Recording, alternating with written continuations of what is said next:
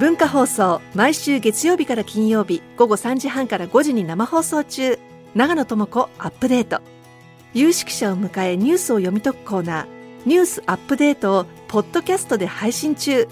お聞きのポッドキャストアプリから長野智子アップデートで検索してください。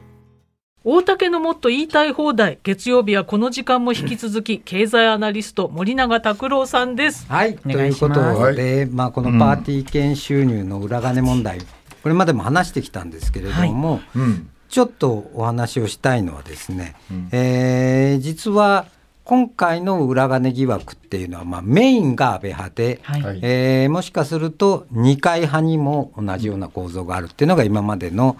えー、報道なわけです。まあ、二階派の方はキックバック方式ではなくて、うん、えー、売ったパーティー券でノルマを超えた分を直接懐に入れてんじゃないかっていう疑惑があると。うん。でただ他の派閥っていうのはそんなに表に出てきていない、うん、で実は今の岸田政権っていうのは、実質的にはですね岸田派宏池会それから茂木派えー、平成研究会、そして麻生派、えー、思考会、この3つの派閥の連立政権なんですよ。はい、で一方、冷や飯を食わされてきたのが、安倍派とか二階派だったわけですね、はい、でところが岸田政権の支持率がどんどん落ちてもどこの支持率見ても20%台、うん、でここで二階元幹事長がですね、はい、当確運動に出たわけです。で11月に徹底的にやるぞって言い出したわけですね。うん。はい。でここに安倍派が合流すると、うん、来年秋の、うん、えー、自民党総裁選で、うん、まあ、岸田さんは100%持たないわけです。でそこで今回の問題が出てきた。キックバック問題。はい、えー、でこのまあ、今の報道によると、うん、えー、政務三役15人安倍派全部首切るぞと、はい、い。うふうなこれ100人を超える議員がいる最大派閥なんですけど、うん、そこの政務三役要するにポストを全部剥奪だ。うん、いうことなんです。でもう一つ重要なことは、うん、えー、岸田総理はもともとこれは派閥の問題だからって言ってたのが、うん、自らえー、岸田派の会長を辞任して、はい。うん、党としてやるんだっていうふうに方針を変えて、うん。はい、そして派閥によるパーティー開催そのものを禁止する、うん、個人は禁止しない。しない。でこれ派閥の収入の大部分はこのパー券収入なんですね、はい、そうすると安倍派がどうなるかっていうとポストもないし金もない、うん、ポストと金で結びついてるのが派閥ですから、うん、えー、安倍派は、まあ、瓦解するっていうことになるわけですよ。で一方ね、えー、メディアはなぜかあんまり言わないんですけれども、はい、日本のパー券王は実は岸田総理なんです。去年1年間で、確か1億4000万ぐらい集めてるんですよ。個人で個人で。でこれは何でかっていうと、総理大臣っていうブランドがあるので、別に派閥でみんな集まんなくってもどんどん人が集まってくるわけです。でそこは手つけないわけです。つまり岸田総理にだけ金とポストが集中するっていう構造になっていくっていうのが今ほぼ見えている構造なんですよね。じゃあ二階派と安倍派がこうなんとかしようとしたのにこのキックバック問題が起こってこっちを安倍派と岸田あの二階派をちょっと根絶やしにできるんじゃないかとそうそうそう岸田さんは考えた。で国民はほとんど支持してないわけです支持率2割ですから。にもかかわらず来年の自民党総裁選挙が無風状態で岸田さんに決まる。という可能性が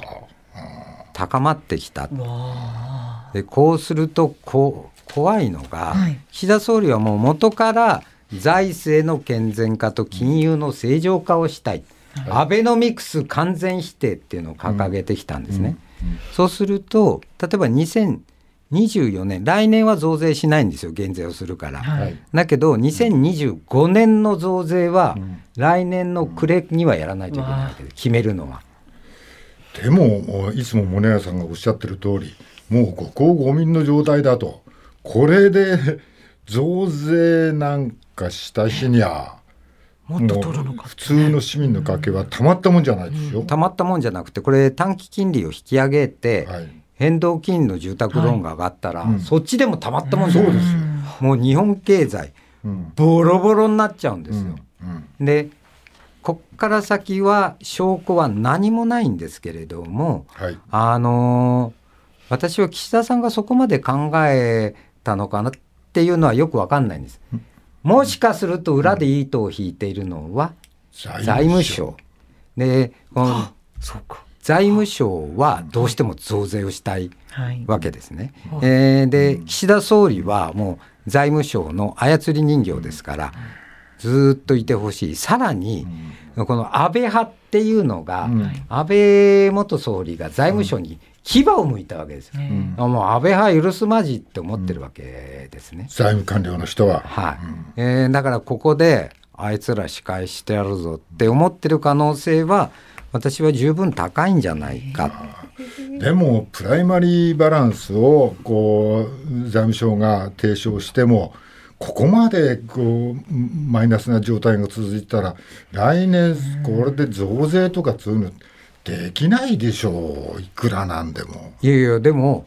安倍政権の2020年度のプライマリーバランス80兆の赤字だったんですよ、うん、今年度は補正後でも19兆円です、うん、つまり少なくとも60兆も財政絞ってるんです、はい、たった3年間で。財務省がで、はい、ってことですか？そうです。で、これがね、本当かどうかを確かめる一つの基準っていうのが、はい、えー、松野官房長官はもうほぼ100%更迭です。はい、その後の内閣の要、うん。新しい官房長官が誰になるか、はい、えー、岸博之さんがですね、うん、加藤勝信さんって元厚生大臣で、これ菅内閣の時にも官房長官やってるんですよ。それを持ってくるんじゃないかって言ってて、うん、私本当かって思ったんですけど、うん、本当かもしれないって今思っているのは、はい、加藤勝信さんって元財務官僚なんです。はい、だからここを持ってくると岸田さんは財務省の子分だし、官房長官も元財務省っていうことで完璧な財務省コントロール内閣っていうのが誕生するわけです。うんこれは怖いっすよ。いいえ、でもそれで増税に踏み切る？この先？いやちょっとこの状況で、まあで、じゃあその増税の中で軍事費は減らすぞみたいな話は出てこない？出てこないんです。もうとにかく増税一直線25%までは消費税を上げるぞ。あこれはもう宗教というかカルトなんで国民生活はどうでもいい。どうでもいい？いやまあ自民って言っても自民だけじゃなくて近頃は維新とか、はい、国民とかがついちゃってるわけです。なんかくっついちゃいましたね。立憲民主も増税路線に切り替えてそうどういう見方とんでもないことが起こるってことですか？あだからもう来年の秋は怖いですよ、うん。うん、